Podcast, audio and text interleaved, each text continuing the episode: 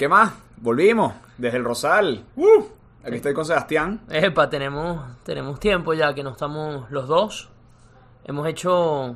Han pasado cosas en este tiempo. Eh, entre ellas, Sebastián en un video del teaser para el episodio de criptomonedas tuvo tres opciones. Bueno, según ustedes, tuvo una tercera opción de qué elegir.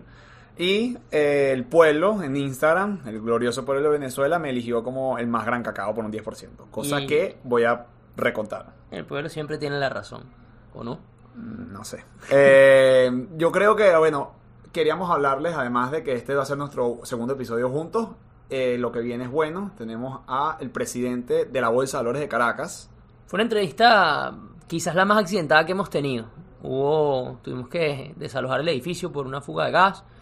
Eh, tuvimos que lidiar con un gran cacao, cosa que siempre eh, es un tema, pero lo bueno es que teniendo a Roberto eso se nos facilitó porque entre ellos se entienden, pues. Se arrechó, ok. bueno, espero que lo disfruten. Gustavo Pulido en Desde el Rosal. Ten, ten, ten, ten, ten, ten, ten.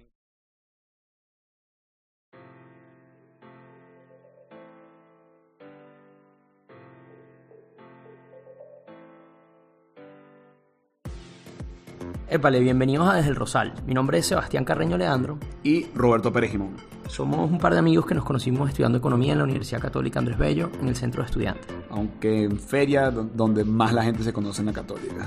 Hoy en día tenemos la suerte de trabajar juntos en Solfín Casa de Bolsa. Solfin Casa de Bolsa es una firma con 15 años de antigüedad dedicada a prestar servicios financieros y ayudar a sus clientes a conseguir sus objetivos asumiendo los menores riesgos posibles. Como parte de nuestra unidad de conocimiento hemos decidido desarrollar este podcast que busca indagar sobre temas interesantes relacionados a mercado y economía y presentártelos de la manera en que nosotros los conversaríamos con nuestros panas o en la oficina, que son dos entornos bastante parecidos. ¿Son parecidos? No. Bueno, vamos a decir que son parecidos. Está bien, vamos a hacerlo.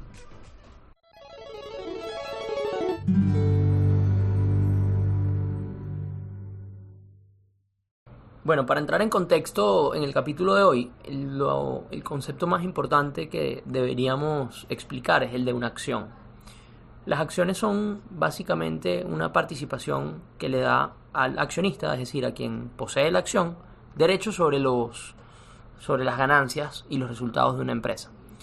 Y tú con esas acciones de esa empresa, esas partes, tú puedes venderlas y, con- y vas a hacer transacciones. Si yo quiero ser dueño de Apple, puedo comprarme una acción de Apple. Soy un pequeño dueño. Hay gente que es más dueña que yo porque tiene más participación de Apple. De igual manera pasa en Venezuela que uno puede ser dueño de empresas que cotizan en la Bolsa de Valores de Caracas. Las variaciones del, precio de una acción entonces este, reflejan las expectativas que tiene el mercado sobre cómo van a ser las ganancias de las empresas en el futuro. Entonces, si, si tienes una, unas expectativas altas, vas a mejorar las ganancias de una empresa, o de que van a mejorar las ganancias de una empresa, el precio de esa acción debería incrementar. En Venezuela tenemos un mercado más particular, no nos basamos en unos fundamentales tradicionales, pero sí tenemos la idea de que el tipo de cambio y la tasa de la inflación van a afectar nuestros precios de las acciones. Dado que se producen fluctuaciones en los precios de las acciones por este tema de las expectativas, eh, resulta atractivo para inversionistas comprarlas o venderlas y de esta manera generar retornos sobre sus inversiones. Además de esto, a veces que empresas deciden repartir dividendos, lo que significa que de las ganancias que obtienen en un año destinan una parte para pagar a sus accionistas, lo que genera ingreso corriente para los inversionistas de estas empresas todo esto que estamos describiendo, la compra y la venta de las acciones, su, su seguimiento, etcétera, se produce en un lugar llamado Bolsa de Valores. Hay bolsas de valores muy reconocidas como las de Nueva York, la de Frankfurt y la de Londres. Eh, pero en Venezuela, la bolsa de valores predominante es la Bolsa de Valores de Caracas. Y por más de que nosotros hemos escuchado mil y un cosas de la Bolsa de Valores de Caracas, verdaderamente nosotros no conocemos la historia de la Bolsa de Valores de Caracas ni cómo inició. Y por eso quisiéramos, doctor Pulido, que nos ilustrara cómo comenzó esta institución. Bueno, la Bolsa de Valores de Caracas nace como Bolsa de Comercio de Caracas porque es hija de la Cámara de Comercio. Habían una serie de personas, comerciantes, que se reunían debajo de la ceiba de San Francisco, en la esquina de San Francisco, en Caracas, a hacer negociaciones. La Cámara de Comercio de Caracas en ese entonces, pues, viendo lo que estaba sucediendo, acogió a estas personas y fundó la Bolsa de Comercio de Caracas, que funcionó como tal hasta el año 1973, donde se fusiona con la Bolsa de Miranda y se forma la Bolsa de Valores de Caracas. Entonces tenemos ya dos fechas bien importantes, 1947 que es la fundación, 1973 que se fusiona con la Bolsa de Miranda. Luego tenemos una fecha también muy importante que es 1990, que es cuando empieza la bolsa digitalizada, la bolsa nueva. entra en, el siglo XXI, pero en 1990, que dejamos la, la rueda a viva voz y pasamos a un sistema que se llama el SAT-B, que era un sistema que se había comprado en Canadá. Luego ya a finales de los 90 se cambió el sistema y entramos con un sistema que se llama el CIBE, que es un sistema que nos provee eh, bolsas y mercados españoles, que es el que tenemos hasta el día de hoy. Ok, entonces antes del CIBE, este sistema, la, la bolsa no era digitalizada. ¿Cómo era? la bolsa de valores y qué recuerdos tiene de, de esa época. Bueno, la bolsa era a viva voz, había un martillero. En finales del 80, comienzos de los 90, aquí hubo dos operaciones que marcaron a la bolsa, que fue una, la toma hostil del Banco de Venezuela, hecha por un grupo de banqueros en contra de otros, eso hizo que la acción, me acuerdo, del Banco de Venezuela, que se cotizaban 100 bolívares, llegara a 5 mil bolívares de la época. Eso era una cosa exorbitante. Ese, mucha gente ganó mucho dinero, que tenía su ahorro, porque también el Banco de Venezuela tenía muchos accionistas. Era, era una empresa abierta.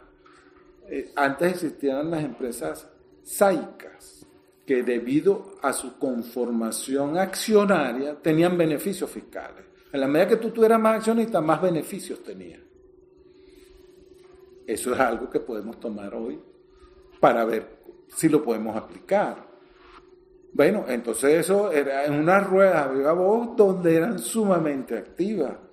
Luego, a principios de los años 90, con las medidas que se habían tomado con el gobierno en ese momento, que hubo una apertura tanto de, la economía como del dólar. Eh, se quitaron una serie de, alcabalas que existían. La bolsa vivió pues unos momentos sumamente importantes. Este, las ruedas empezaban a las 9 de la mañana, normalmente terminaban a las 12. Mira, y era tantas las operaciones que se hacían que yo recuerdo que nosotros salíamos a las 5 de la tarde. Porque todas las operaciones, los dos corredores se ponían de acuerdo y firmaban una papeleta. Y esa papeleta, cuando la cantaba el, martillero, podía producir X cantidad de operaciones adicionales. Y hasta que no se cantara la última papeleta no salía. Hasta las 12 se recibía. Y a veces salíamos a las 5 de la tarde. Había muchísima actividad. Por eso fue uno de los motivos con los cuales se buscó en ese momento automatizar las operaciones. ¿Por? Porque yo recuerdo que la bolsa tenía 20 personas en liquidación y hoy tiene una persona y liquidamos en media hora. Entonces, doctor Pulido. Ya va, perdón. Ok, yo quisiera hacer una pregunta. Eh, doctor Pulido, ¿cómo ha sido la relación conociendo que en Venezuela hemos tenido unos gobiernos completamente intervencionistas y no pros al mercado? ¿Cómo ha sido esa relación con la Bolsa de Valores de Caracas? ¿Ha sido buena? ¿Ha sido mala? y cómo ha evolucionado?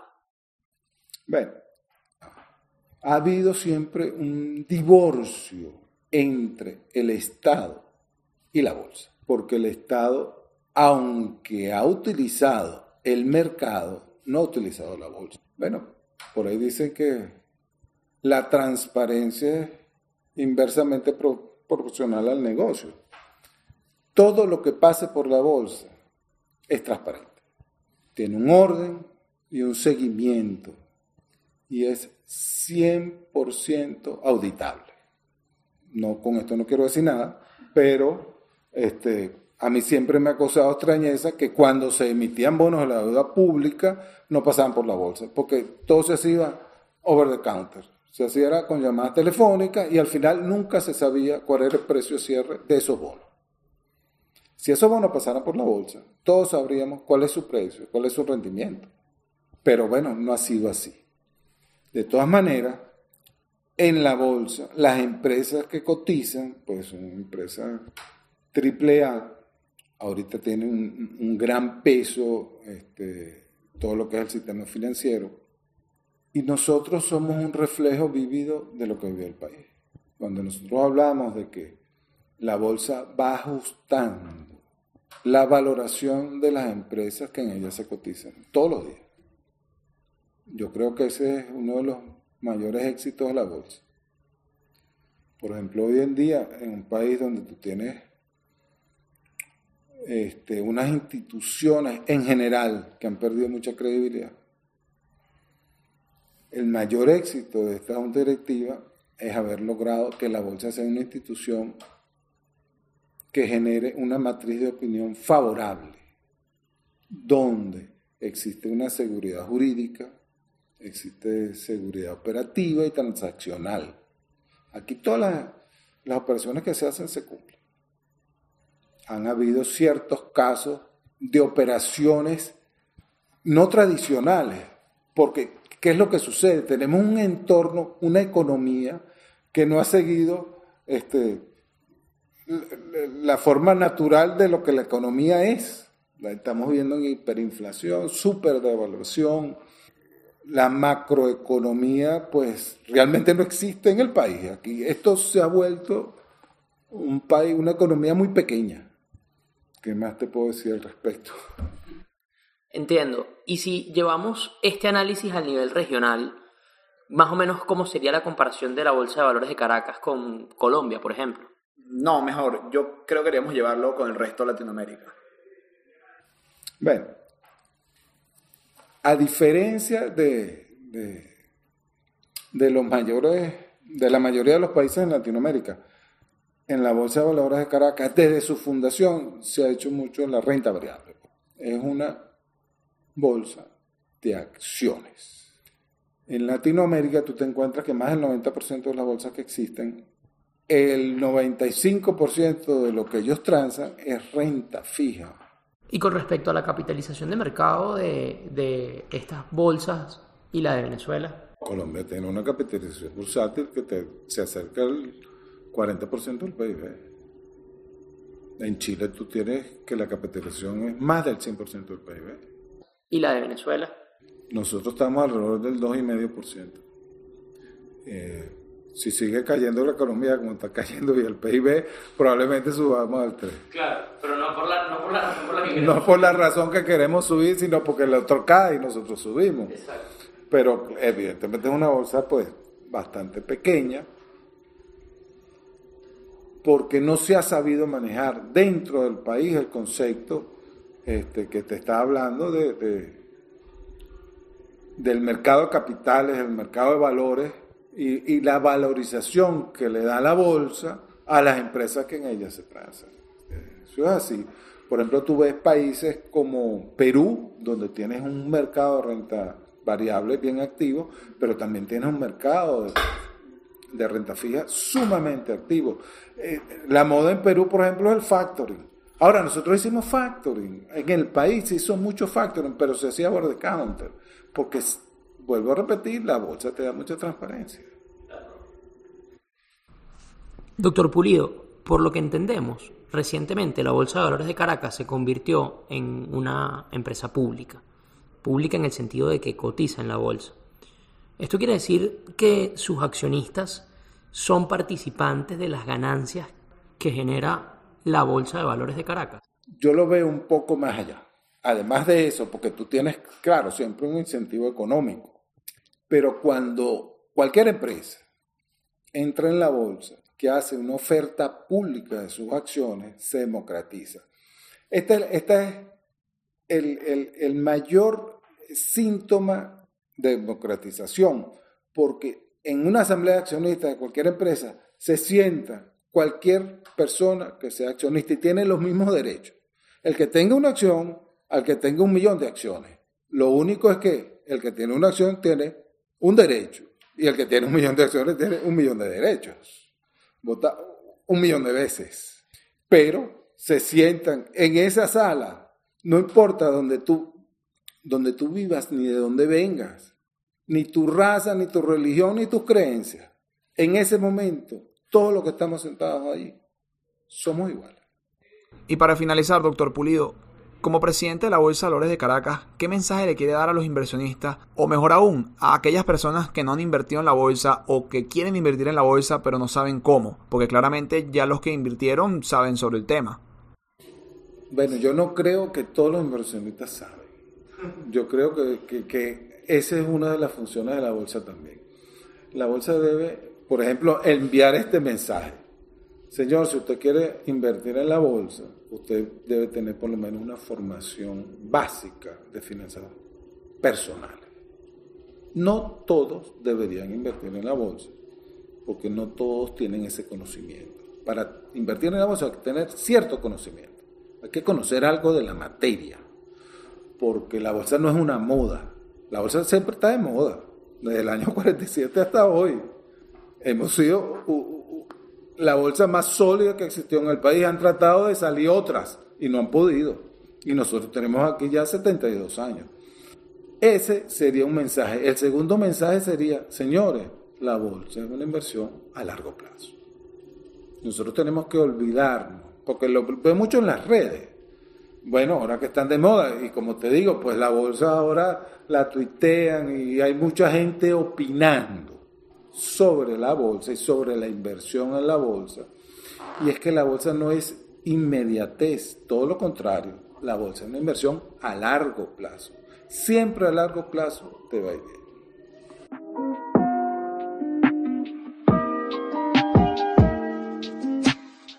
Bueno, la conversación con el doctor Pulido eh, fue súper interesante. Eh, Roberto y yo solamente podemos agregar detalles que nos parece son bastante relevantes sobre el comportamiento de la Bolsa de Valores de Caracas. Por lo menos a lo que va el año 2019, la bolsa de valor, el índice de la Bolsa de Valores de Caracas, que agarra el promedio de todas las empresas que cotizan, ha tenido un rendimiento del 9% superior a lo que ha venido siendo la depreciación del Bolívar. Lo que quiere decir que si inviertes un dólar en la Bolsa de Valores de Caracas este año, hubiera o equivale a haber tenido hoy 1.09 dólares, superando entonces el tener dólares encima sin invertir en la bolsa. Sebas. Sí, eh, al final a veces es bastante común que la gente se pregunte, bueno, ¿cómo la Bolsa de Valores de Caracas rinde lo que rinde? Y, o sube lo que sube. Y uno de los puntos que conversábamos con el doctor Pulido es que la bolsa no sube, sino que ajusta. Eh, esta noción se puede explicar como que Pensemos que existe un banco y ese banco tiene una capitalización de mercado de 500 millones de dólares. Si el dólar paralelo cambia radicalmente de un día para otro, como a veces pasa en Venezuela, no por ese cambio en el dólar paralelo, ahora la capitalización de mercado del banco va a pasar a ser 250 millones de dólares. Es decir, no vas a perder la mitad de la capitalización por un movimiento cambiario.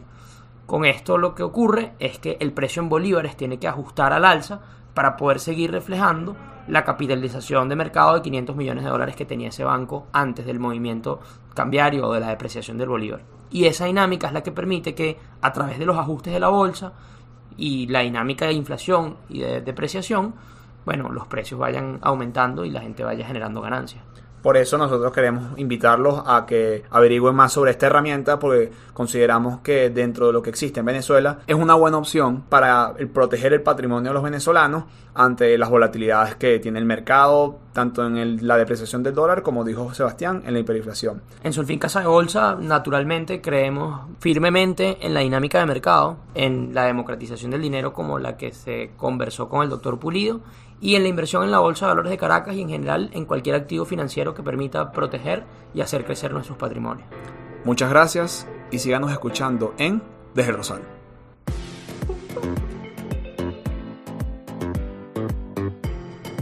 Desde el Rosal es un podcast producido por Solfín Casa de Bolsa, nuestro director Humberto Becerra y los hosts Roberto Pérez Jimón y yo, Sebastián Carreño Leandro.